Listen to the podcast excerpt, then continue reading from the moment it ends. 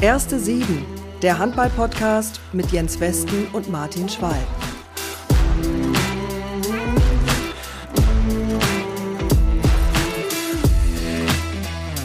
Herzliche Grüße an unsere erste Sieben-Community, die immer weiter wächst und das freut uns natürlich enorm. Das hier ist Episode 5 mit dem Chef de Mission für internationale Beziehungen, Westen, derzeit in Marokko und Heimscheißer Schwalb slash Hamburg.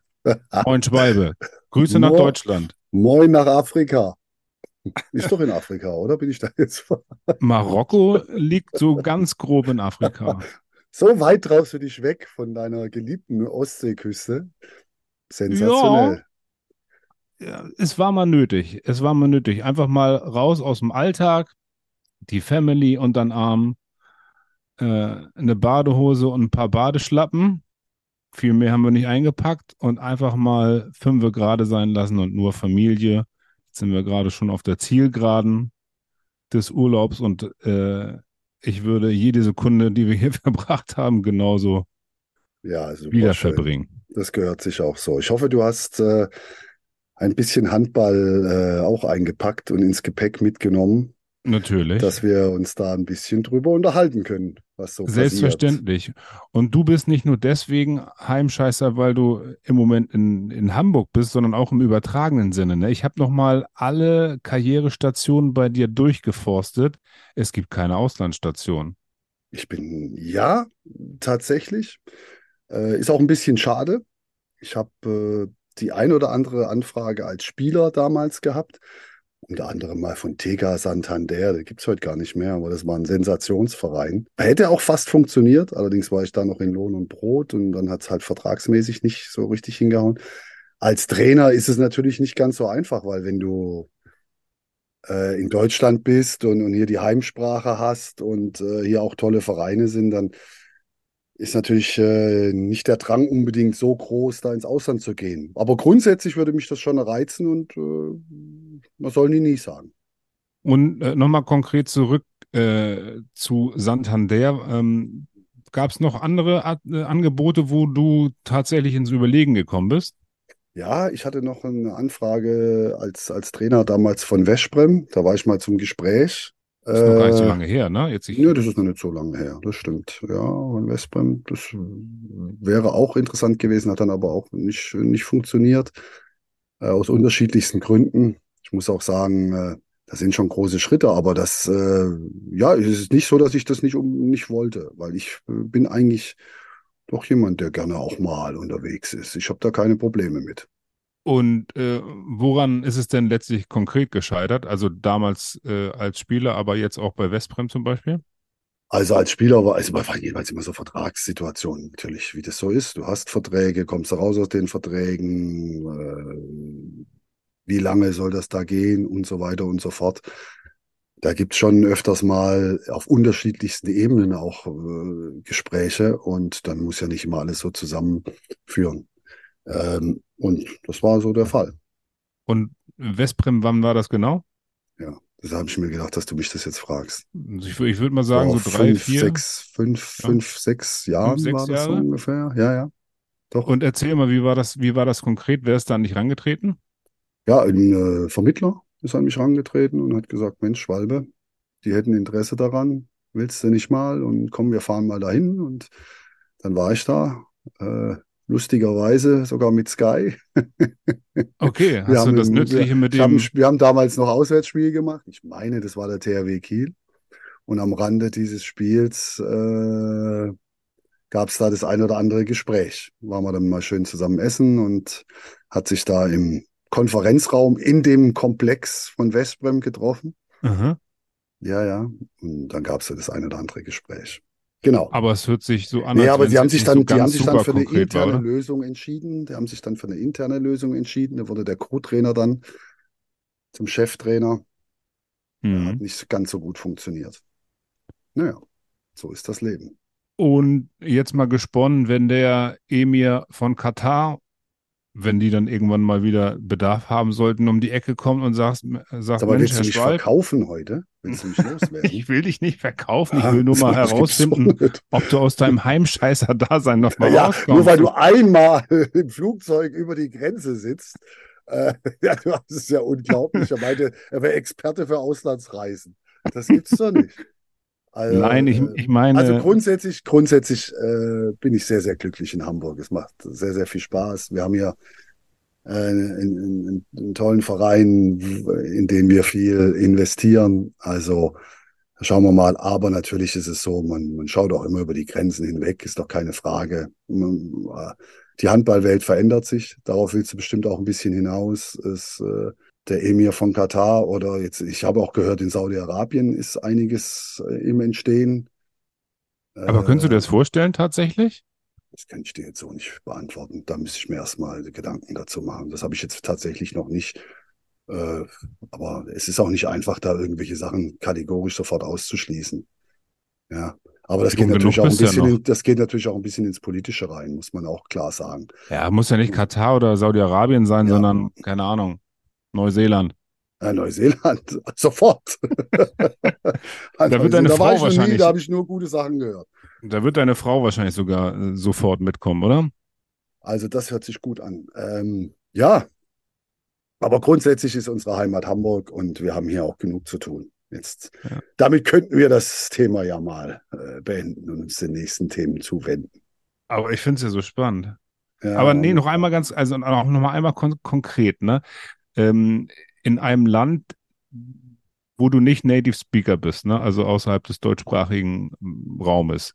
Wir haben es ja ähm, jetzt mal Mhm. auf der anderen Seite mit äh, Carlos Ortega zum Beispiel erlebt, ähm, als Spanier in, in Hannover, der immer wirklich überschaubar gutes Englisch, finde ich, gesprochen hat. Äh, wäre das, wäre das, wäre das für dich ein Thema, ähm, wo du drüber nachdenken würdest? Also äh, tatsächlich so ein Thema, oh, Ja. mache ich das oder nicht? Ähm, ja, da gibt es zwei Argumentationsketten Weil du bist ja, dazu. Die da- erste du, du ist lebst natürlich, ja. die erste ist natürlich, also ich glaube, dass ich ja ganz passabel Englisch spreche, falls Englisch gefragt ist. Ich glaube, es geht ja aber jetzt eher darum, Muttersprache, ja oder nein. Und äh, da gibt's Verluste, davon bin ich überzeugt, wenn du nicht in deiner Muttersprache sprechen kannst, weil natürlich die Feinheiten kann man einfach ähm, in einer angelernten Sprache nicht so rüberbringen, wie, wie das manchmal Not tut, auch in hektischen Situationen. Ich glaube, es ist schon gut, äh, äh, wenn alle Spieler einen dann auch verstehen und, und, und diese, diese Zwischentöne auch verstehen. Auf der anderen Seite ist Handball natürlich auch eine internationale Sportart und äh, ich erinnere mich an Zeiten hier beim HSV Handball, als ich hier Trainer war. Da gab es auch einige Spieler, die nicht so gut Deutsch konnten, die trotzdem verstanden haben, was ich wollte. Also von daher hat das auch funktioniert, auch aus dieser Seite, muss man ja auch mal sehen. Und warum sollte es dann aus Trainerseite nicht funktionieren? Ich glaube, Emotionalität ist international. Wissen, Handballwissen ist auch international. Das musst du mitbringen. Äh, aber es hilft natürlich, wenn du dann vielleicht einen an deiner Seite hast, der, der auch in deinem Sinne spricht und, und für dich mal ab und zu mal übersetzt, wenn es Not tut.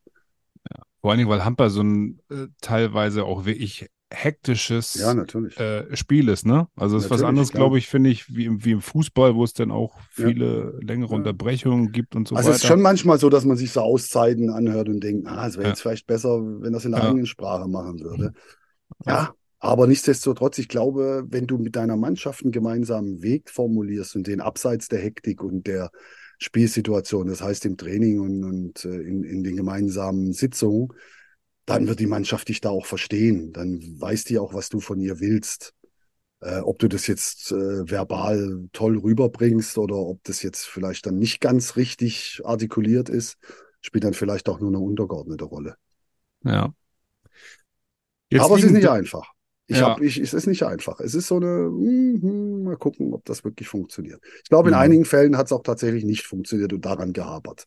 Davon bin ich überzeugt. Oder du hast halt im Idealfall wirklich einen richtig, richtig guten Co-Trainer, der halt die, die, die Sprache muttersprachlich spricht, ne? Ja. Deswegen habe ich ja vorhin gemeint, so einen Ja. Übersetzer brauchst du an deiner Seite.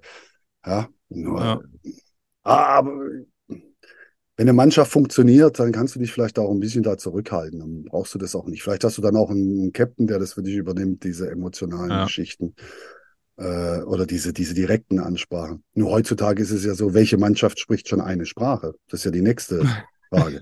Es gibt ja in fast allen Mannschaften äh, Spieler, die jetzt vielleicht die eine Sprache nicht so beherrschen, sondern Ja. Französisch, Englisch, Kroatisch oder wie auch immer sprechen oder Deutsch. Also das ist ja sehr häufig auch ein Mischmasch heutzutage. Ja. Ich bin auf jeden Fall sehr gespannt, ob äh, es nochmal dazu kommen wird, dass du nochmal irgendwo auftauchst, ob im internationalen oder nationalen Handball. Und ich weiß noch nicht, ob ich mich dann darüber freuen würde oder nicht.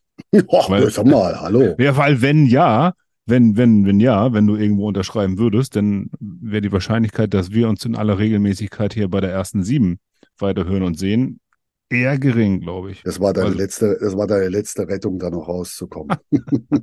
Gerade noch so die Kurve Gerade noch gekriegt. so, äh, gerade noch so erwischt. Ja, ja.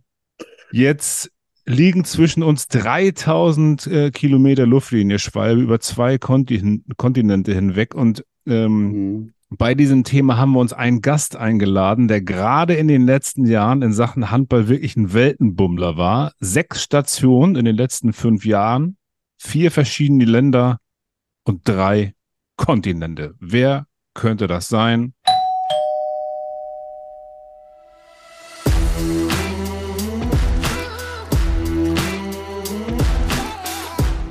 Michael Schorle Roth Tolle ist in der Haus. Show. Und Da ist er, der der Erfolgstrainer. sieben. Da ist er, der Erfolgstrainer. Herzlichen Glückwunsch erstmal. Ja, vielen Dank. E endlich habe ich es geschafft in die erste Sieben. Als Spieler immer, als Trainer ist immer schwierig. ne?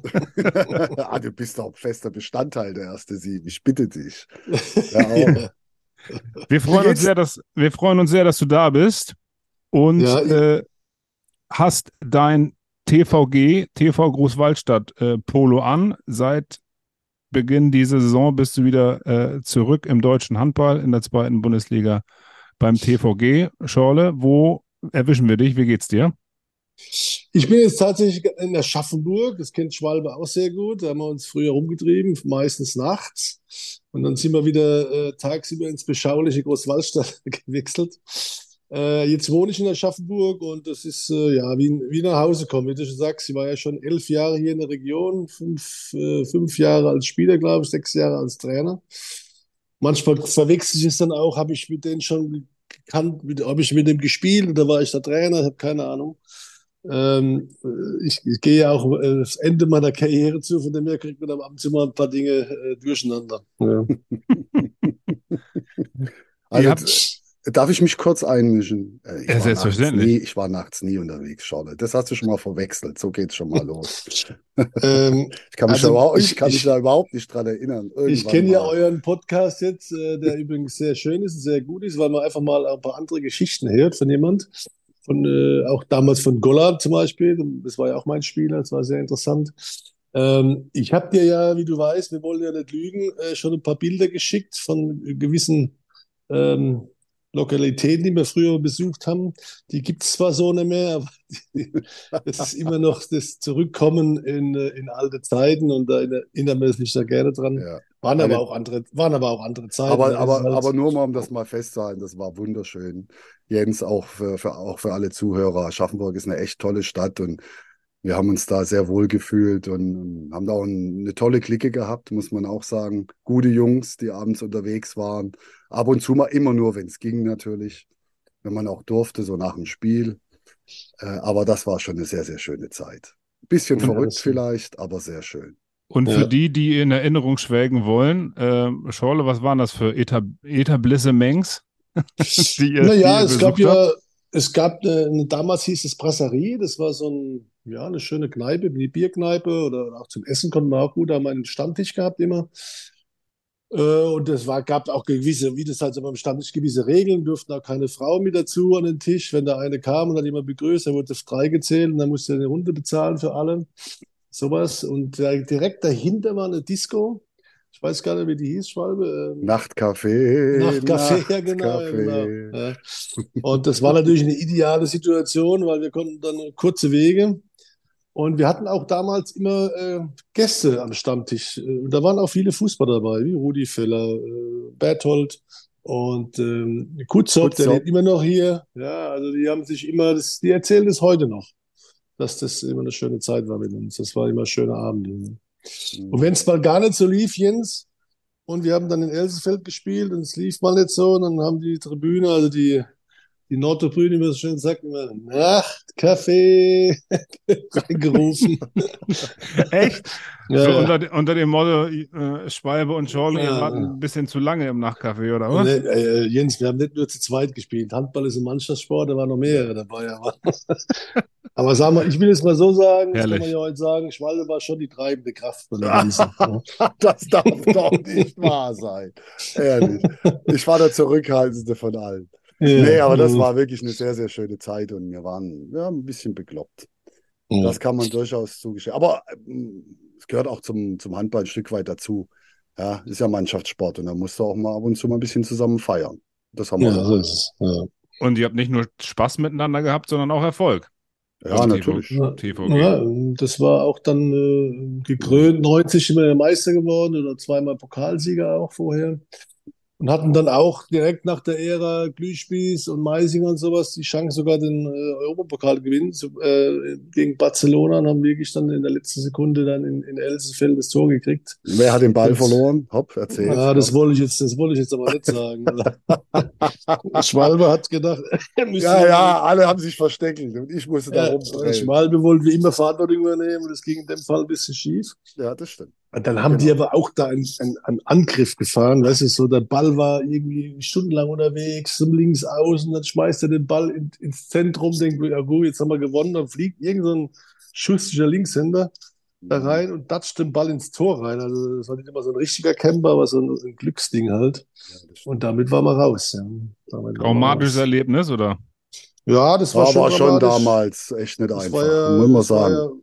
Europapokal der Pokalsieger gegen Barcelona. Wenn wir das gewonnen hätten, da hätten wir auch die Ära, sagen wir mal, Glühspieß und Co. Mhm. so ein bisschen früher äh, mit entthront, sage ich mal. Was heißt entthront, aber die, das war natürlich dann der Knick. Und da haben wir natürlich auch danach dann, glaube ich, drei, vier Spiele auch verloren, weil wir da ganz schön zu knabbern hatten da dran.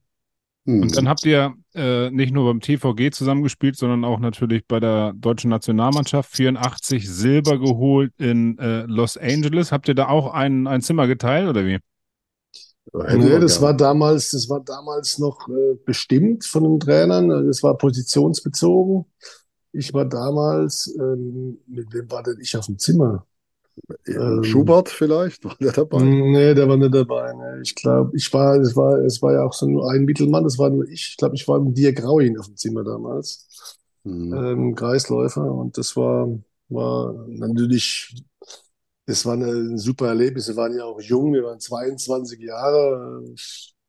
Das war der Hammer. Wir haben das gar nicht so richtig kapiert, weil es ja ganz schnell ging durch den Boykott.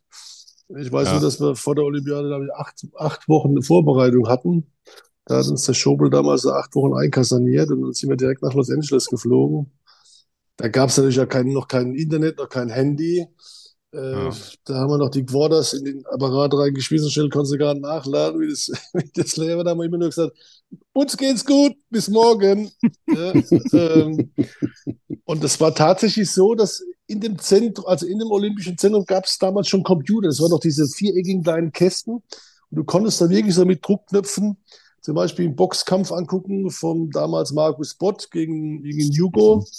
Und, äh, und hat dann, und dann haben die, das, das kommt man noch angucken. Das war so die, der Vorläufer von diesem. Und man, und man konnte äh, Mädels anschreiben, die waren auch verbunden. Ja, miteinander. ja, da es- konnte es jeder, gab, da äh, konnte man so ein genau. Postfach, konnte man da irgendwie füllen. Äh, Also, Ja, also und man wolltest, du wolltest schreiben. eigentlich sagen, hätte man machen können, hätte wenn man man machen Interesse können, hätte man dran gehabt machen hätte. können. Ja, ne? ja, 84. Also Schwalbe sagt jetzt mal Mädels, ich, ich sage immer so, die Olympiateilnehmer konnten kommunizieren miteinander. Ne? So, genau. Äh, Ist es nicht, muss man da heute nicht äh, gendern, Olympiateilnehmer in? Ja, In- ja. in- in- um, Aber um, da ihr um, ja, äh, da ihr in Los Angeles ja äh, nur aus sportlichen Gründen wart und euch ähm, private Dinge nicht interessiert haben, ähm, war das natürlich für euch völlig uninteressant, Aber ich muss richtig? dir mal vorstellen, 1984, so ein Vorläufer des Internets, Ja. das war der Hammer. Ja. Ja. Wir saßen an den Computern, wir waren völlig gebannt von den Dingern, was man damit machen konnte. Das haben wir überhaupt nicht verstanden. Heute lachen, heute würden sich alle darüber kaputt lachen. Das war noch so eine grüne Oberfläche. Da hast du noch so, weißt du, äh, ich glaube, das Einzige, Ja, war da überhaupt ein Spiel drauf, wenn dann so dieses Tischtennisspiel oder irgend sowas. Also, Ja. Naja, es war auch, es war natürlich ein Riesenerlebnis, ne? Dieses olympische Dorf da in University, äh, das, äh, LA, das war direkt das Schwimmstadion, war 100 Meter von unserem, wo unser Quartier sind, da schräg rüber gelaufen über den Platz und waren direkt im Schwimmstadion. Michael Groß gesehen. Der Wir Albatros.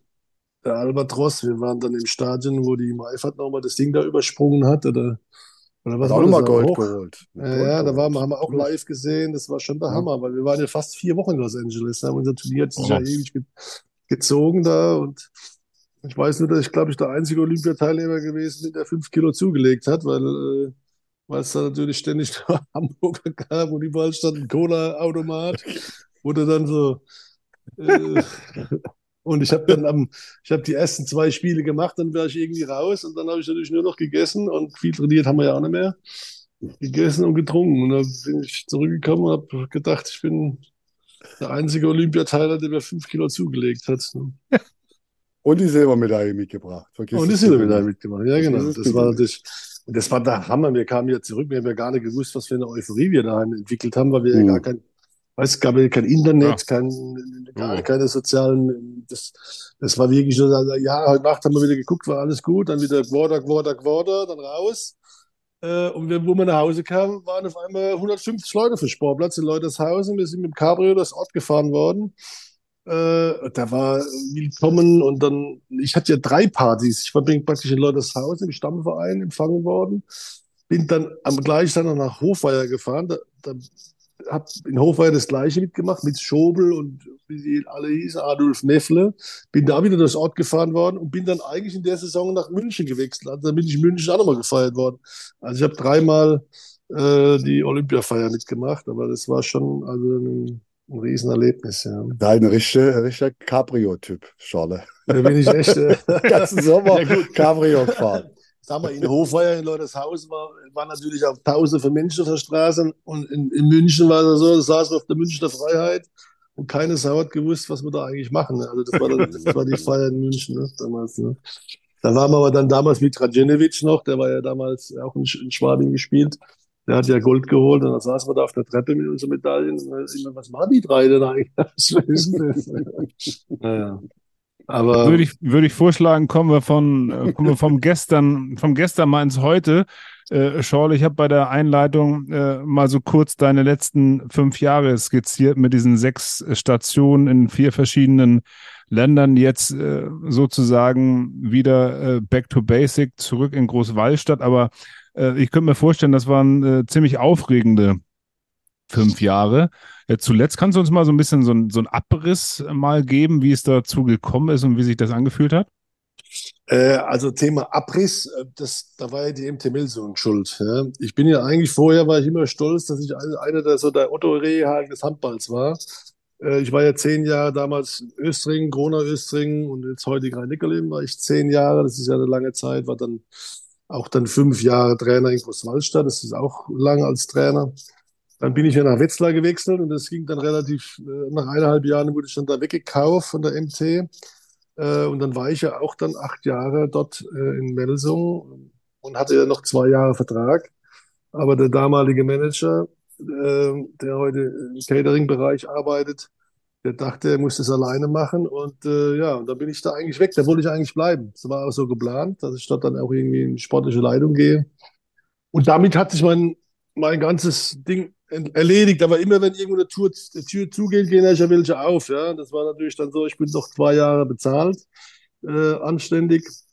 Und äh, habe dann meine Frau kennengelernt in Hamburg. Das sind ja auch so Faktoren, die du normal, wenn du im Trainerstress bist, lernst du ja niemand mehr kennen, weil du nur unterwegs bist. Äh, und dann hatte ich da eine wunderschöne Zeit. Und dann kam es halt so, es ist ja nicht so, dass man als Trainer dann Bewerbungen schreibt, wie jetzt Normalsterbliche dann irgendwelche Firmen anschreiben, ob sie damit nochmal arbeiten dürfen. Dann musst du einfach warten, ne? falls mal irgendeiner wieder auf die Idee kommt, dass du mal Trainer bist. Und das habe ich dann auch gemacht. Und dann, äh, ja, und dann war, war ich ja in Sydney. Das war natürlich so ein Projekt, das hat mir super gefallen. Zweimal auf der, auf der Weltmeisterschaft der Vereinsmannschaften. Natürlich kein Spiel gewonnen, aber ich war dabei. Ja. Das war natürlich klasse, weil so Jungs, die dann da Spaß haben, da mit 14 Tagen Training äh, Mannschaft zusammenzustellen, die einigermaßen performt, das war auch, war auch super, das war ein Riesenerlebnis. Kurzer, und, kurzer Einschub vielleicht für diejenigen, die es nicht so hundertprozentig auf dem Schirm ähm, haben. Das war Sydney University und mit der hast du dann an der Club WM teilgenommen, ne, jeweils? Ja, einmal in, in Katar noch, in Doha waren wir da, äh, von Sydney aus hingeflogen. Und dann das zweite Jahr habe ich gesagt, ich habe keinen Bock mehr so lange zu fliegen nach Sydney. Dann habe ich die ganzen Jungs sind dann nach Polen gekommen. Dann haben wir ein Trainingslager nach Polen gemacht. Und da habe ich die alle im Flughafen erst kennengelernt, Warschau. Und, haben gesagt, so jetzt, ja. und dann haben wir da ein Trainingslager gemacht, eine Woche, äh, beim Spieler, der dort Präsident ist, auch in Sydney, in seinem Heimat, äh, äh, äh, in seiner Heimatstadt. Ja, und dann sind wir von da aus dann nach äh, Saudi-Arabien geflogen und haben dann auch wieder mitgespielt, haben auch gegen Kiel gespielt. Dann 2018 der Halbzeit, da damals ich aber ganz neu Trainer der hat schon ganz schön geschnauft da draußen. Ne? Dann haben wir trotzdem irgendwie zehn verloren, aber es war trotzdem ein Riesenerlebnis. Ja, und dann kam nochmal, äh, ich weiß es gar nicht mehr, was kam noch, dann kam äh, Bahrain war ich mal, das war auch die Corona-Zeit schon, vorher noch bei den Füchsen. Das war sehr schade, weil das war für mich natürlich mal eine riesige Chance, äh, beim Topverein äh, zu trainieren und ähm, da hat Kretsche mich angerufen, war gerade Kitzbühel, hatte gerade vom von der Hockey-Legende Blöscher zum, zum Geburtstag eingeladen gewesen. Morgens noch verkadert, ruft Kretsche an und sagt, Schorle, äh, ich brauche dich in Berlin. Dann habe ich erst gedacht, ist ein Stimmenimitator oder, ja, oder irgendwie, weil Bob Hanning und ich hatten ja auch die letzten Jahre immer mal so ein paar Auseinandersetzungen, äh, also rein sportliche. Äh, und dann dachte ich, an, ich meine, der Bob entscheidet ja trotzdem, wenn der Kretsche anruft, entscheidet trotzdem der Bob, wenn der Kretsche anruft wenn nicht. Ja. Und dann habe ich schon gedacht, das ist ja, ist ja schon klasse. Ja. Die hatten Petko damals entlassen, ne? Genau, Petkovic, äh, das war dann so äh, eine Situation, für die schwierig war. Und dann hatte ich mich da schon auch super drüber gefreut, weil es natürlich auch so eine Anerkennung war. Und Bob Hanning und ich äh, haben ja schon eine Vergangenheit. Bob war ja mal mein Co-Trainer in, in Essen damals, beim TuS in Essen. Und ähm, ja, und dann haben wir uns einfach unterhalten und haben da festgestellt, dass das funktioniert. Ja, dann bin ich da donnerstags hin, freitags trainiert, sonntags gespielt gegen eine spanische Mannschaft im Europapokal, wo es wo wichtig war, weil wir damals hätten das Finale gehabt in Berlin. Und ich wäre eigentlich an einem Sonntag nach Mauritius geflogen bei einer Frau. Und dann stand es nach 15 Minuten 9-4 für die Spanier. Und ich habe gedacht, ich Idiot, ich könnte jetzt eigentlich im Flugzeug sitzen nach Mauritius was mache ich hier? Und dann haben wir aber das Spiel gedreht, haben es noch mit acht gewonnen. Da bin ich montags, haben wir dann gespielt, äh, also montags nach Düsseldorf geflogen, dienstags beim Bergischen HC Unentschieden gespielt. Ja, und dann haben wir noch samstags zu Hause die Halle voll gehabt gegen Flensburg, mit einem Tor verloren, super Spiel gemacht. Und, äh, und dienstags habe ich den Jungs gesagt, Männer, macht's gut. Wir sehen uns hoffentlich nochmal im April oder Mai, wenn die Saison weitergeht. Und das war's. Ich habe drei Spiele für die Füchse gemacht und dann wurde die Saison abgebrochen. Echt? Und drei äh, Stück? Drei Spiele. Nee, aber drei aber ich erinnere mich noch an das Spiel, genau, da haben wir noch telefoniert. Äh, vor dem Spiel gegen die Spanier. Das weiß ich noch ganz genau. Ja. Das war nicht ganz so einfach. Aber das habt ihr ja gut hingekriegt eigentlich. Aber ja, das, Corona, das, war... das, Corona, hat uns allen echt so, so wehgetan in, in unterschiedlichen Facetten. Ja, das war schade, weil wir haben uns schade. super miteinander verstanden, auch Gretsche, Bob und ich haben dann wirklich, äh, dann hat man sich auch noch mehr schätzen gelernt irgendwo, ne? weil jeder mal seinen Ruf als Trainer oder als Typ und dann nur trotzdem dann irgendwie in der schwierigen Phase für die Füchse auch dann da auch gut performt und dann äh, war ja aber schon klar, dass der Jaron Sievert kommt. Und dann habe ich mit dem Jaron noch den Über das Übergangstraining gemacht, äh, weil zum Mai kam die, die Truppe ja wieder zusammen dann zum Übergangstraining und äh, habe dem Jahr dann geholfen da so ein bisschen. Und dann sollte ich, war auch mal geplant, dass ich vielleicht dort bleibe, so als, ja, als äh, Teamchef oder so, der halt dann auch den Jaron unterstützt, ein erfahrener Trainer und ein junger und ich ein bisschen im Hintergrund bleibe. Das war dann aber vom Budget her nicht mehr zu machen und deswegen hat sich dann auch dann, es ging es auch zu Ende. Ne? Und dann bin ich nach Bahrain im Oktober und das war auch dann Corona geschuldet und das war auch dann schwierig, da mit den Arabern äh, da zu, zu kommunizieren und äh, das war dann auch so alles in allem nicht das, wie ich mir das vorgestellt habe und habe das dann auch wieder relativ schnell beendet. Als Nationalcoach, ne? als Nationalcoach. Das war natürlich interessant, weil ich sich für die, Quali für die Olympia äh, qualifiziert hatten in Japan. Dann hieß es aber, in Japan gibt es keine Zuschauer, es gibt diese gewisse, diese Blase. Und dann habe ich mir nur vorgestellt, ich müsste da drei Wochen mit meinen Arabern in der Blase sein, wo ich nicht, nicht mal raus kann irgendwo und mich mit jemand normal unterhalten kann. Und dann habe ich auch gesagt, ohne Zuschauer, wir gewinnen eh fast kein Spiel. Dann war das auch nicht mehr ganz so interessant. Ja, vor allem Olympische Spiele macht man ja auch für das Erlebnis, um andere Sachen zu sehen und Menschen zu treffen und und äh, kommuni zu kommunizieren. Und das war zu der damaligen Zeit natürlich eine Katastrophe für alle. Ja. Und ich war natürlich auch. Da warst du nicht sagen, noch in Kairo oder ihr wart doch in Kairo? Ja, ich war äh, zu zwei Testspielen in Kairo in Ägypten und äh, da war ich völlig im Schock, weil da war ja im Januar die Weltmeisterschaft. Ähm, da war ich völlig im Schock, wie die da mit, mit Corona umgegangen sind. Überhaupt das ganze Kairo, Ägypten, eine Hektik, ein, eine Unordnung und, und dann habe ich irgendwann gesagt, sag mal, bin ich eigentlich bescheuert? Äh, setzt da mein Leben vielleicht aufs Spiel? Also, hat er schon auch Corona? Und dann habe ich einfach gedacht, nee, äh, lass mal die Vernunft gelten. Und dann bin ich zurückgeflogen und habe den Jungs auch gesagt, dass man besser soll wieder ein Isländer machen, der ist ja wieder dort jetzt und die, die sind da härter im Nähen. Aber manchmal passt es halt auch nicht. Das ist so. Genau. So und dann haben wir noch, noch Bregenz, ne? Österreich. Das hört ja, sich äh, auch nach, nach Deutsche wieder an. Ja, Bregenz war insofern interessant, weil ich ähm, bin jetzt kein Englisch-Spezialist, sage ich mal. Ja. Von dem her habe ich immer schon gedacht, ich will schon mal noch mal ins Ausland und mal wo deutschsprachig am besten, wo ich dann auch mein, mein ganzes äh, ja, Repertoire an, an, äh, rüberbringen kann.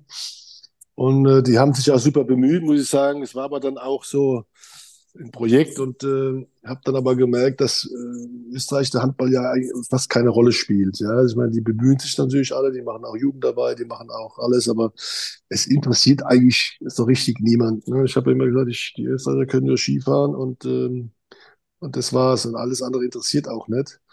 Aber äh, mir war es dann einfach zu wenig. Ja, ich bin ja jetzt am Ende meiner Karriere. Ich glaube, in Österreich sind junge Trainer, die lernen und die da auch äh, sich da äh, etablieren wollen. Es gibt ja genug wie Lützelberger, die da waren, oder auch äh, der Gärtner von, von den Rhein-Neckar-Löwen, die haben da auch, auch alle gut gearbeitet. Der Frank äh, Bergemann, der ist immer noch in Österreich, der hat bei mir sogar im Haus gewohnt.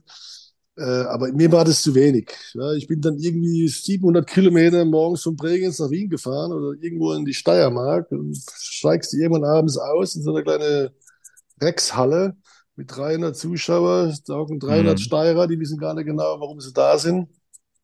Auf gut Deutsch. Und dann, weißt du, ich kenne da keine Sau. Dann haben die Schiedsrichter auch da gedacht, sie müssten mich da ein bisschen moppen. Der deutsche Bundesliga-Trainer kommt, will uns sagen, wie es geht, weißt du. Und dann habe ich mir einfach da auch nicht mehr so wohl gefühlt. Dann habe ich gesagt, wenn ich jetzt nochmal was mache, immer am Ende, dann will ich auch da sein, wo, wo die Leute dich wertschätzen, wo du letztendlich auch so ein bisschen den Respekt hast. Jetzt bin ich genau da gelandet, wo das der Fall ist. Das ist in Großwaldstadt. Es macht einen riesen Spaß. Eine richtig tolle Mannschaft, einem Zuhören, die lernen, die, ja, und letztendlich bin ich auch der Führer von den gelben Karten. Ja, jetzt sieben Spiele, sieben gelbe Karten. Und trotzdem ist es so, das, du bist doch eher so ein zurückhaltender Typ eigentlich, oder das, nicht? Ja, ich bin halt auch halber Peruaner. Ich habe halt auch ein Temperament. Ja, aber und das gelbe ist, Karten gehören ich, ja dazu, Scholle. Das, ja, Wichtige ist ja, das Wichtige ist ja, dass du keine zwei Minuten kriegst und da nicht irgendwie hab, spielentscheidend da eingreifst. Hast nein, du auch zwei Minuten das, schon gekriegt? Nein, das nicht. Das ich weiß dann, also. ich weiß dann, wann ich, den Einfluss nehme, wann ich den Einfluss nehme, wann ich mich wieder zurücknehme. Also, ja, also dann ist ja. passt es doch. Aber es ist ja trotzdem so, das sagst du den Schiedsrichtern ja immer, weil ja, jetzt wird ja viel über Schiedsrichter gesprochen, die haben sogar einen eigenen Podcast und was weiß ich alles. Ähm, wir Bundesliga-Trainer, wir sind die besten Schiedsrichter. Und das ist gar nicht jetzt dispektierlich gemeint, sondern es ist einfach, weil ich pfeife seit 40 Jahren Bundesliga oder 30. Ja, ich pfeife jedes Training, ich bin ja selber Schiedsrichter. Und ich pfeife dann auch zwei, wenn wir Spieltraining haben, Mittwochs, pfeife ich ja auch. Alleine. Ich könnte auch heute alleine Bundesligaspiel pfeifen, glaube ich. Wenn ich ja, ich glaube, da kommen schon noch das, hören die, das hören die Schiedsrichter und Schiedsrichterinnen bestimmt total gerne. ja. Nein, da das, kommen schon noch, da kommen schon noch ein paar auch. Faktoren dazu. Das ist schon eine Aber nein, da. weil wir haben ja gerade drüber gesprochen, dass, dass oft die, die Trainer draußen natürlich auch viele Dinge sehen, was jetzt zieht sich der Netz sehen, weil wir es einfach jeden Tag haben. Und es ist halt immer so, da wurde schon lange drüber diskutiert, immer, dass natürlich auch Bundesliga-Schiedsrichter mal zu den Bundesligisten zum Training kommen und einfach da mal Situationen äh, erleben im Training, weil die ganze Woche wird ja gearbeitet und dann, äh, und es muss ja immer auch einer pfeifen, Jens. Weil du weißt es ja im Training. Das Ja. macht bei mir nicht der Co-Trainer, das mache ich. Ja. So, deswegen, ich könnte, könnte auch schon manchmal im Trainingsspiel sagen, wer gewinnt und verliert. Und Wenn, wenn, ich hab, wenn ich das, wenn ich das mal, wenn ich da so mal kurz meine Meinung dazu sagen darf, äh, ich glaube, es ist wichtig, dass die Schiedsrichter und Schiedsrichterinnen auch wissen, dass Handball auch so ein bisschen so ein Gefühlssport ist, dass man manchmal einfach auch äh, Situationen einfacher erkennen kann, äh, wenn man sie schon ein paar Mal erlebt hat. Und äh, das ist das, was du, was der Scholler auch sagen will. Der Scholler hat im Training schon so viele Situationen erlebt, alles Mögliche. Da erkennt man einfach, ob es Schritte sind oder nicht. Da muss man nicht lange drüber nachdenken. Das hat man dann im Gefühl. Das ist saublöd, aber es ist so. Da guckst du hin und Ja. sagst, oh, ja, die Situation, das sind jetzt Schritte und das ist Stürmerfaul und das ist gewollt und das ist nicht gewollt als Stürmerfaul. Das ist gezogen, das ist äh, praktisch, äh, sag ich mal, eine Schwalbe, wie, wie man so schön sagt. ja, Und äh, das, das sind so die Sachen, die kann man dann leichter einschätzen, wenn man schon ein bisschen, ein bisschen mehr Erfahrung hat. Und deswegen ist es wichtig, dass die Schiedsrichter und Schiedsrichterinnen auch ein bisschen ihr, ja, ihr Gefühl auch da mal walten lassen und, und, und danach so ein bisschen pfeifen. Weil zum Schluss ist es dann die richtige Entscheidung. Darum Ja. geht es ja. Es muss ja die richtige Entscheidung sein. Ich stelle Ja, mir das gerade vor, nein, du, Magdeburg, äh, Jens, Magdeburg gegen THW am 33. Spieltag mit, mit Schorle. Ja, Solo oh, ja. an der Pfeife. Ich, ja, aber, aber Und ich ja, am Zeitnehmertisch. Ich wäre Zeitnehmer Das- und ich würde äh, Also ich will immer, es- äh, hätte zwei Auftritte im Spiel, weil die Zeitnehmer haben ja immer Auftritte im Spiel, zeigen sich ja Ich bin immer ja zwei, aber- dreimal. ich, ich habe ja jetzt also zwei Generationen Schiedsrichter erlebt, als Spieler, jetzt als Trainer, die meisten sind ja gar nicht mehr da, die sind jetzt, die sitzen alle draußen und machen äh, den, den Sch- Spielaufsicht, ja. Und äh, ich habe immer mit Schiedsrichtern ein super Verhältnis gehabt. Ich muss wirklich auch sagen, also jetzt auch im Sinne der Schiedsrichter, für das, dass die so wenig üben, in, in Anführungszeichen, oder üben können, machen die das wirklich hervorragend.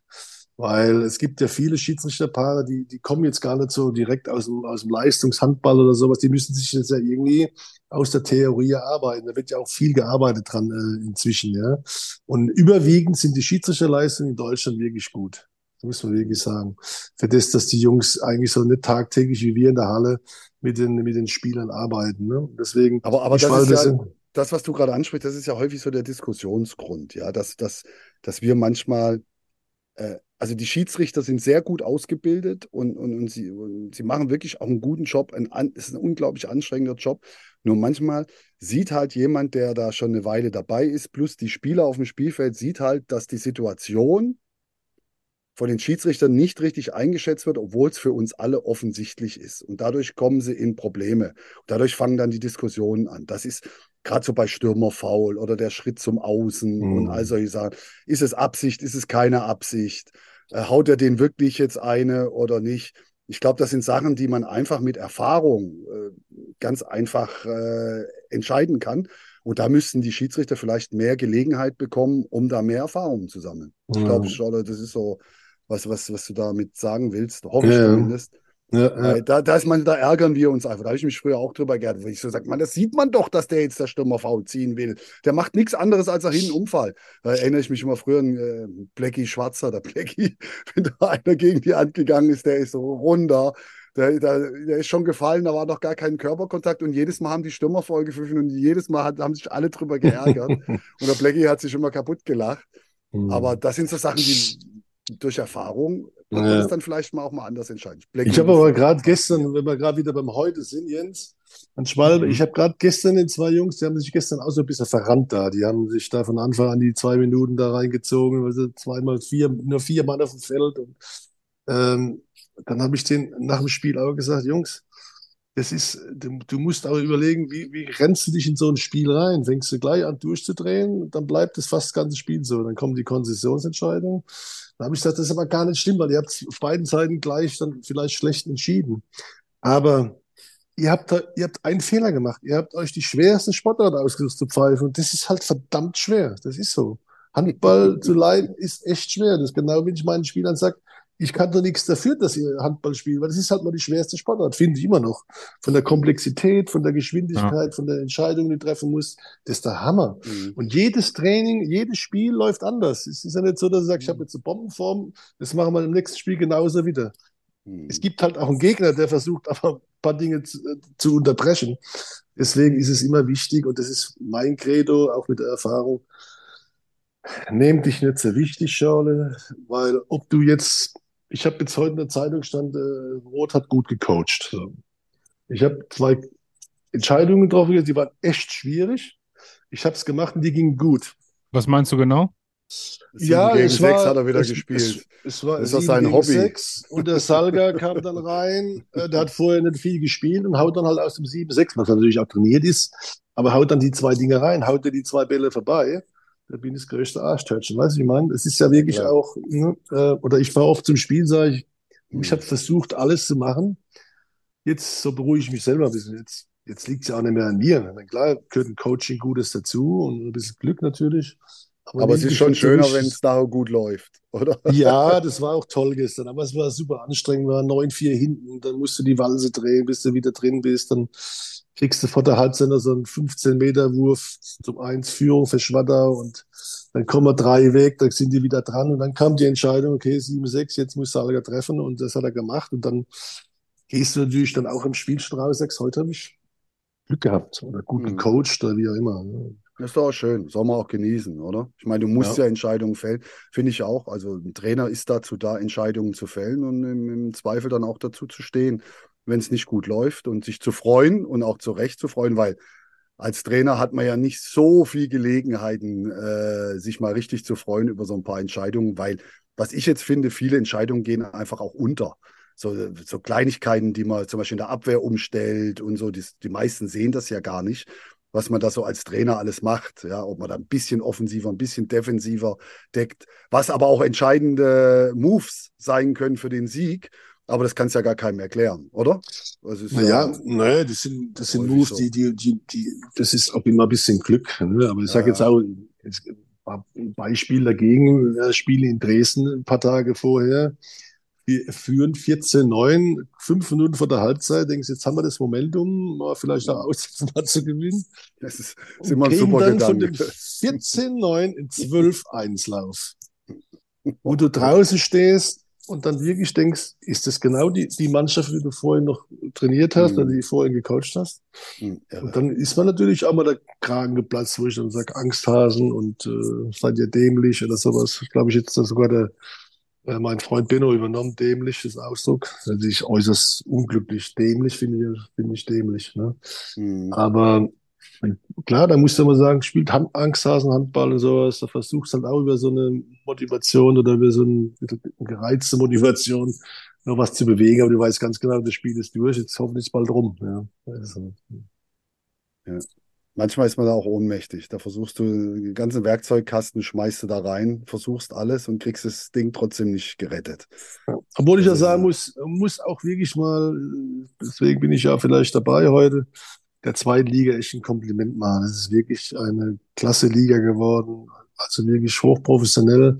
Also die Mittel, die vorhanden sind. Man liest ja auch jetzt wie Dormagen oder Hüttenberg, die natürlich irgendwie alle Kohle brauchen und natürlich auch hier in Großwaldstadt nicht so viel Geld da ist, aber es ist ein, ein, ein wirklich eine so ausgeglichene Liga, ähnlich wie die erste mhm. natürlich auch, aber auch inzwischen ein gutes Niveau.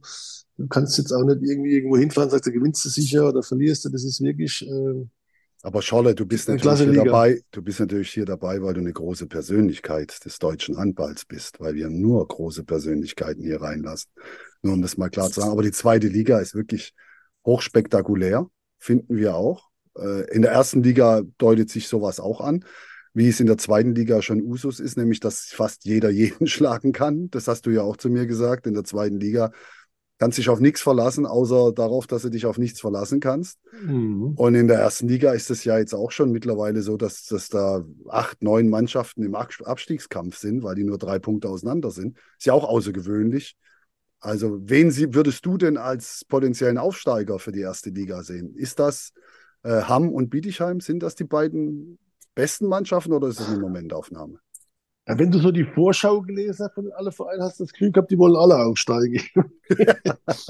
äh, also, haben sich viel, also sagen wir mal so, es haben sich viele so ein bisschen aus der Deckung gewagt. Ne? So wie Bietigheim zum Beispiel, mhm. die ja auch so immer so, eine, so ein bisschen ein Wellental hatten in, in, der, in der Saison, aber schon immer eine gute Mannschaft, natürlich auch mit Romeo einen guten, guten Trainer und auch so, ein, du kennst es ja auch von deiner Schwabenzeit, ein gutes Umfeld, ein Handballumfeld, Bietigheim, obwohl die Damen dann natürlich mal eine Spur weiter waren, aber die haben sich klar, klar, ganz klar positioniert, wollen aufsteigen. Nordhorn, die immer so rumkrebsen, irgendwie wissen nicht, wollen wir wohl mal, haben auch gesagt, die wollen aufsteigen. Ne? Dann hast du Coburg, die immer wollen, haben, war eh klar, haben, die haben mhm. sich ja, die sind auch zusammengeblieben, die haben eine große Qualität.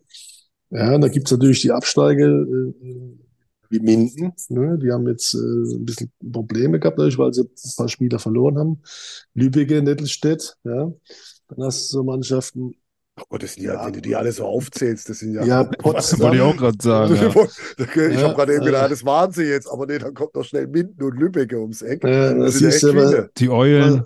Die Eulen, du, genau. Die Eulen wollen auch eigentlich weiter oben stehen. Ja, wir wollen auch einstelliger Tabellenplatz, ne, wo wir letztes Jahr ist der, der TVG war letztes Jahr 14, also ein bisschen abenteuerlich, aber wir haben eigentlich auch eine gute Mannschaft, was man jetzt auch sieht. Aber äh, dann hast du natürlich den Bob, mit, mit Potsdam, der da auch eine Rolle spielt mit seinen äh, jungen Spielern. Also äh, dann hast du Aufsteiger, klar, Aue und Finnhaus, die hängen gerade ein bisschen hinten dran. Aber dann hast du noch Hagen, ja, die auch äh, super Mannschaft haben, die auch ein bisschen Probleme haben manchmal. Ja, und so kannst du dann durchgehen. Also irgendwie und der TV Großweister? Den hast du jetzt gar nicht genannt. Da bist du ja, Platz, sieben, Platz sieben im Moment, ne? Vier ja, Punkte hinter den Aufstiegsplätzen. Ich glaube, Sechster sogar, ne? Sechster, Sechster. Meine ich auch. Sechs, äh, sorry, dann liege ich falsch. Ja, ja wir haben es jetzt fünf. Das ist die afrikanische Tabelle, Jens. Wir haben, wir haben fünf, also wir haben jetzt fünf Heimspiele gewonnen, ne? Und auch gegen Gegner, die, äh, wie Bietigheim zum Beispiel, da stand es mal 22, 14 für uns. Also wir haben schon Qualität, ja. Haben das zwar nur noch mit einem Tor gewonnen, das Spiel, aber egal. Äh, oder auch Dessau, die letzte Dessau mal vergessen, die waren letztes Jahr Dritte. Die haben jetzt diese Probleme, weil sie letztes Jahr so gut waren, haben sie alle gedacht, sie sind wieder so gut, aber die sind nicht mehr so gut. Ähm, haben wir gewonnen zu Hause oder auch dann gegen ähm, äh, die Eulen klar dominiert. Also das ist schon, wir haben so eine Heimstärke entwickelt jetzt und du kennst ja Elsenfeld, die Halle, wenn es da brummt und inzwischen sind da jetzt fast wieder 16, 1700 Leute drin. Da ist Hopze, da geht's ab. Ne? Da ist richtig Stimmung in der Bude. Mhm. Ähm, Hopze, Hopze musst ja. du erklären. Hopze. Ja, das also schreien sie immer, Hopze, das schreien die Fans des TV Groß, also bestimmt manchmal auch die ganze Halle, wenn sie in der Abwehr sind. Das heißt so übersetzt, äh, haltet sie. Haltet sie, haltet sie. Hopze, Hopze. Ja, ich habe ja, mal im, ich hab ja mal in Südbaden gespielt, in Hofweier, da hieß es damals äh, Hebet sie. Hebze, Hebze, Hebze. Hopze und Hepze.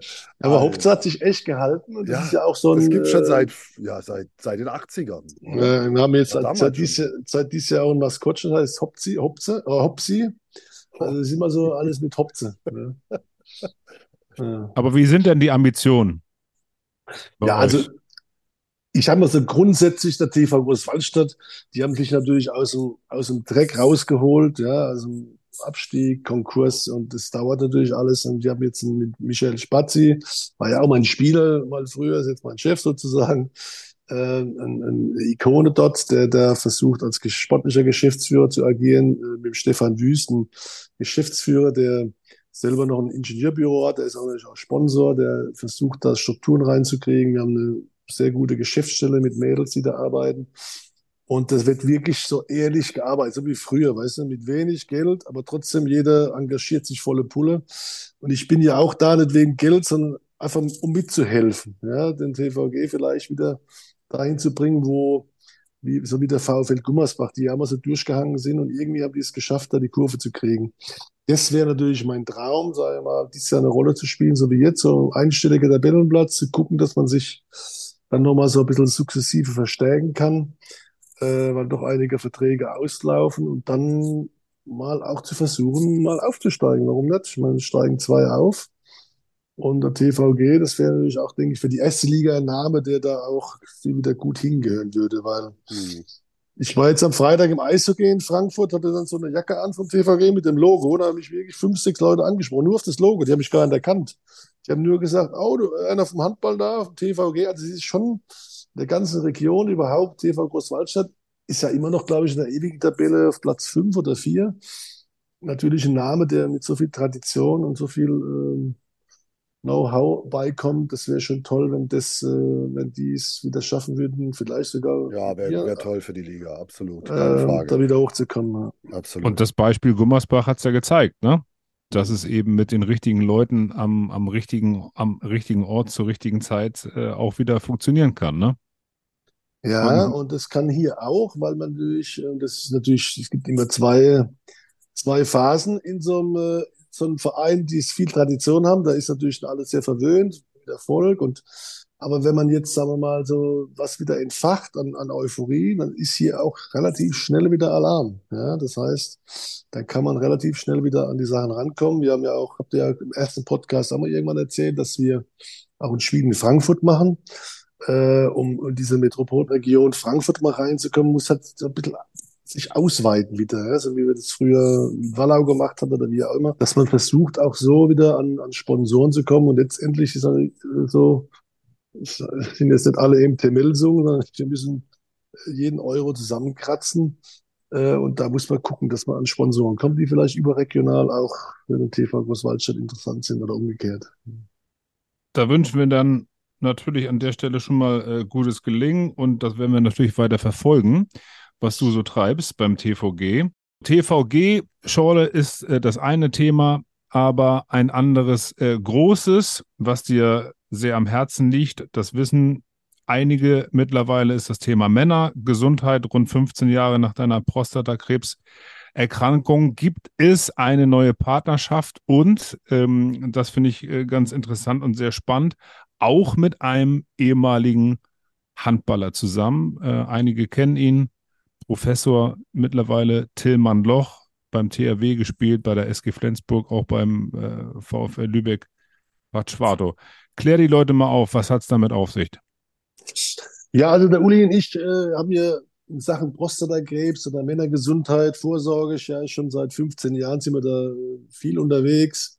Wir sind bei der Urologenmesse bekannter wie im Handball inzwischen, äh, weil wir da einfach auch Kampagnen, Kampagnen machen. Und äh, letztendlich ist es so, dass wir, dass wir äh, auf, auf einer Urologenmesse in Leipzig den, den Thielmann getroffen haben und sind seitdem eng in Kontakt und haben jetzt seit zwei Jahren eine gemeinsame Aktion Gewinnen gegen Krebs. Da gibt es auch eine, eine Homepage und, ähm, und sind gemeinsam unterwegs, auch in Sachen Handball. Wir waren jetzt in Flensburg mit dem Infostand, mit, mit Aktionen vor Ort. Wir sind äh, unterwegs gewesen mit ähm, jetzt in Stuttgart mit der gleichen Aktion, äh, wo wir einfach versuchen wollen, über das Handball oder über den Sport äh, Männer zur ja, zu, zu aktivieren, um, äh, um zur Vorsorge zu gehen. Und ähm, der Thielmann ist ein absoluter Fachmann, was das angeht. Er hat ein super System auch, das, ähm, wo wir, Anadrus heißt es, wo wir dann auch Werbung dafür machen, dass es eine, schnell, eine Früherkennung gibt, eine schnellere, also eine Biopsie per Ultraschall, so dass man gezielter äh, biopsieren kann, falls es da einen Verdacht gibt. Das ist eine Langzeitdiagnose. Und der Thielmann ist da führend und äh, dann unterstützen wir ihn in der Richtung und er unterstützt uns dann auch in Sachen Handball und ähm, das ist ein gegenseitiger Effekt. Früher haben wir genannt, gegeneinander gekämpft. Das war also ein, ein rauer Typ damals, wie wir auch. Und heute kämpfen wir gemeinsam gegen Krebs. Sag nochmal, das war akustisch eben gerade nicht so hundertprozentig zu verstehen. Wie heißt das Verfahren genau? Das Anatrus-System, das ist per Ultraschall, kann man so eine Langzeitdiagnose machen. Also falls man irgendwas sieht an der Prostata und das dann kann man, muss man nicht direkt biopsieren, sondern biopsiert dann auch direkt, äh, wenn, wenn es eine Stelle gibt, äh, per Ultraschall. Und das wird dann auch mit der künstlichen Intelligenz direkt ähm, vor Ort sozusagen äh, analysiert, dass auch Patienten, so wie wir, nicht 14 Tage warten müssen, bis sie wissen, hast du Krebs oder nicht, sondern es ist eine Stunde später weiß der Patient Bescheid. Und diese lange Zeit, dieses Warten auf, eine, auf ein Ergebnis ist für viele Patienten eine hoch ähm, psychologische Belastung. Das kann man damit umgehen. Und ich war selbst bei zwei Untersuchungen schon dabei und konnte mit, mit dem Thielmann gemeinsam den Patienten auch sagen, dass sie keinen Krebs haben. Und das war ein schönes Erlebnis damals. Mhm. Und die Homepage, die ihr habt, die Website, wie heißt die genau? Äh, Gewinnen gegen Krebs. Äh, ohne Punkt, ohne Komma, ohne Strich. Ohne Gewinnen Punkt, gegen äh, Krebs.de. Genau. Und, ähm, und das ist eine gemeinsame Aktion, wo wir einfach über diese Schiene versuchen, was wir immer tun, Männer zu, zu bewegen, zum, zum Männerarzt zu gehen, zum Urologen.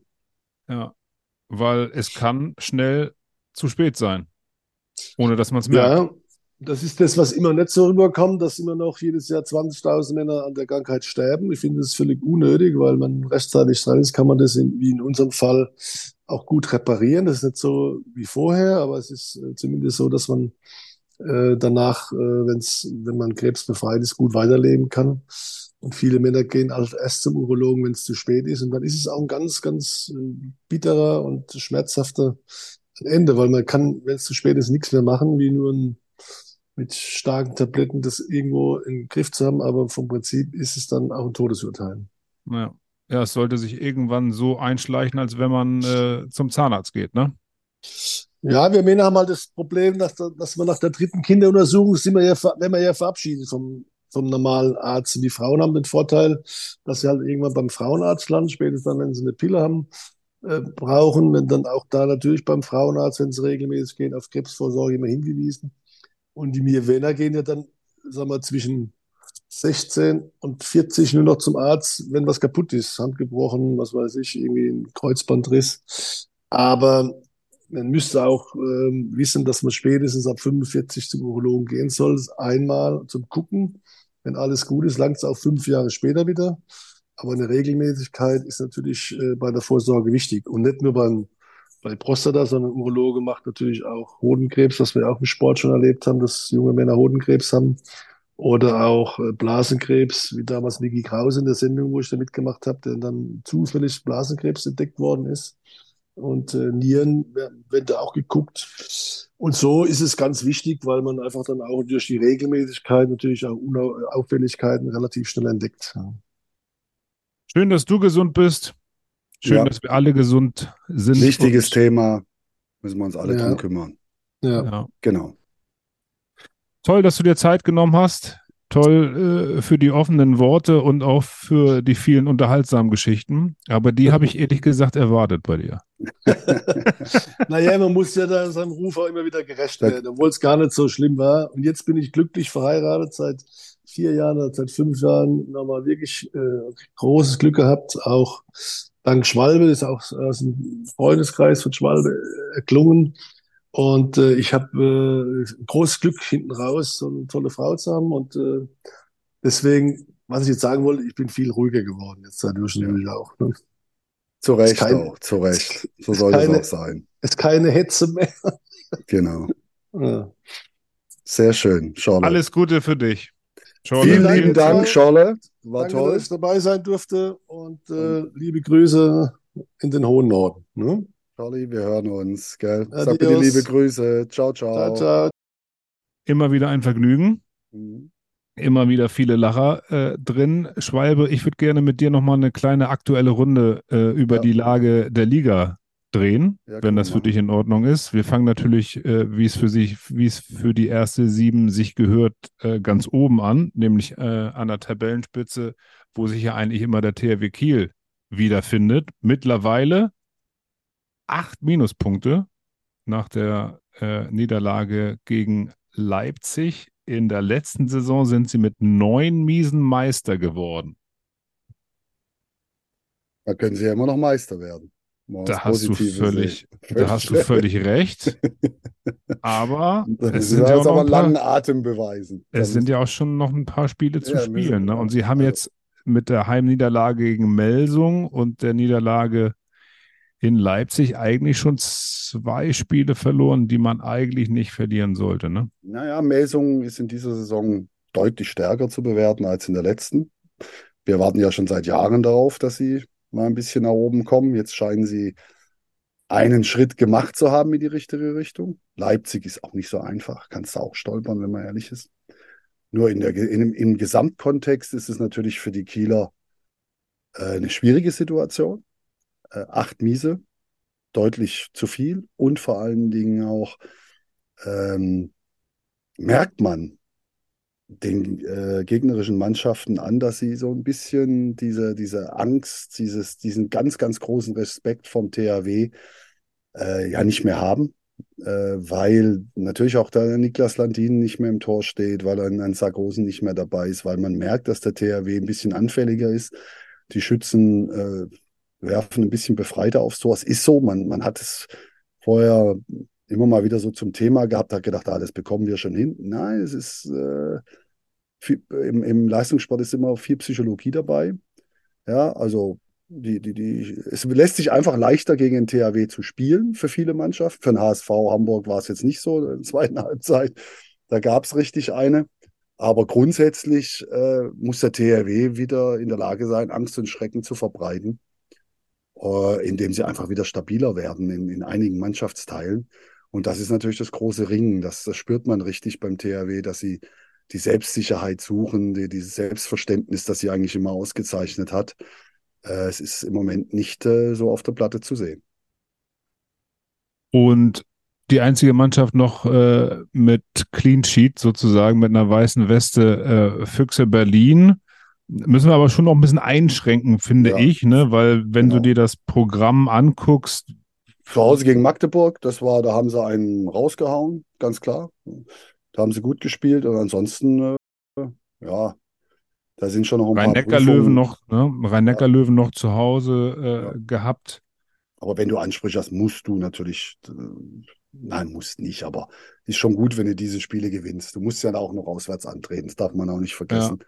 Also da sind auch, auch noch ein paar Prüfungen da. Aber grundsätzlich haben sie schon mal ja, drei Pünktchen Vorsprung vor Magdeburg und äh, das gefällt den Berlinern bestimmt gut. Also sie haben noch keinen Quatsch gemacht, äh, genau. die, die Berliner. Und, und wer am äh, wenigsten Quatsch macht, gewinnt. Äh, genau, die Meisterschale. so ist das. Ne, aber ähm, das Programm sagt aus, dass denn die tatsächlich richtigen Brocken oder die äh, schwersten Spiele in der Rückrunde kommen, ne? in, in mhm. Magdeburg, ähm, in Kiel, in Flensburg äh, zum Beispiel. Und äh, wir haben uns in den letzten Jahren daran gewöhnt, dass es ähm, maximal spannend oben ist. Mhm. Aber dann äh, werfen wir mal einen Blick nach unten und da war es doch eigentlich in den vergangenen Jahren immer so, dass mindestens eine, manchmal sogar zwei Mannschaften schon früh abgeschlagen waren. Da können wir in dieser Saison, glaube ich, äh, lange drauf warten. Ne? Es war zumindest so, dass, dass man gemerkt hat, dass äh, zwei, vielleicht drei Mannschaften im Takt der Bundesliga ihre Probleme haben, mitzuhalten. Ja, das habe ich jetzt schön ausgedrückt, finde ich. Ähm, ja. Du kannst mich auch mal loben. Was jetzt so Mannschaften, die, die, die, einfach so ein bisschen, danke, danke, so einfach so Mannschaften, die so ein bisschen hinterher hinten von Anfang an, ja, und immer versucht haben, äh, natürlich mit viel Engagement und Leidenschaft da wieder ranzukommen, aber äh, man hat schon gemerkt, dass es ein ganz, ganz schweres Unterfangen ist, sich da wieder in die Liga reinzuspielen. Und zum Schluss ist es dann auch meistens nicht gut gegangen. In dieser Saison ist es nicht so. Da hat keine Mannschaft, auch kein Aufsteiger und keine andere Mannschaft jetzt hier schon äh, irgendeinen essentiellen Nachteil an Punkten sich äh, aufgebaut, sondern der aktuell Tabellenletzte äh, hat auch Pluspunkte schon. Das war zum letzten Jahr mit so. fünf, ja. Ja, das war letztes Jahr nicht so. Baling mit fünf.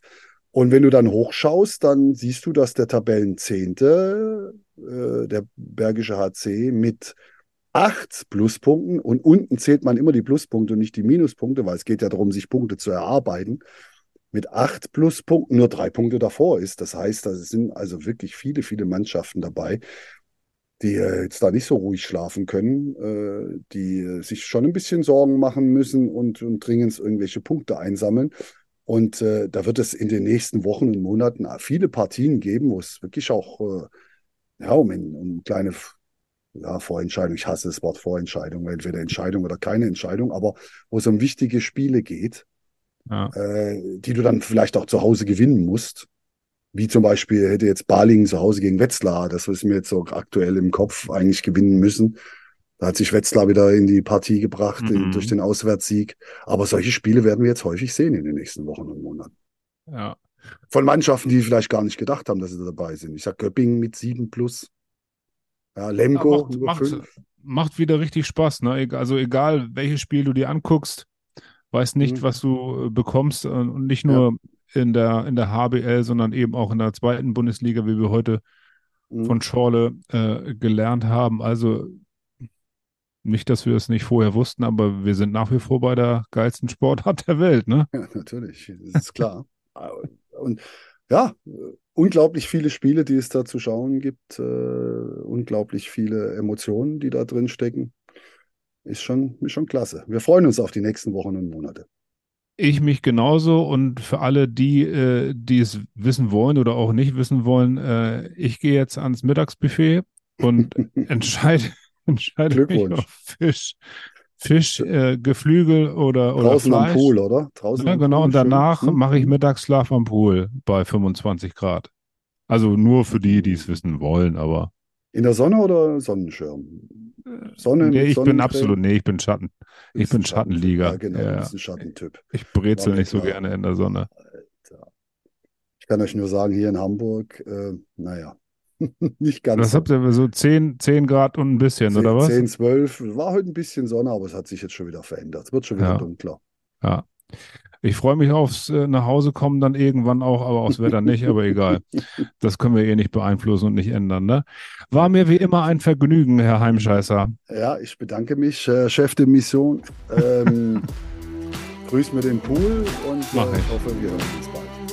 Alles klar, Jo, ciao. hau rein. Tschüss und ihr alle draußen, macht's gut, bleibt gesund. Erste Sieben. Ein Podcast der Erste Sieben Medienberatung und Content Production.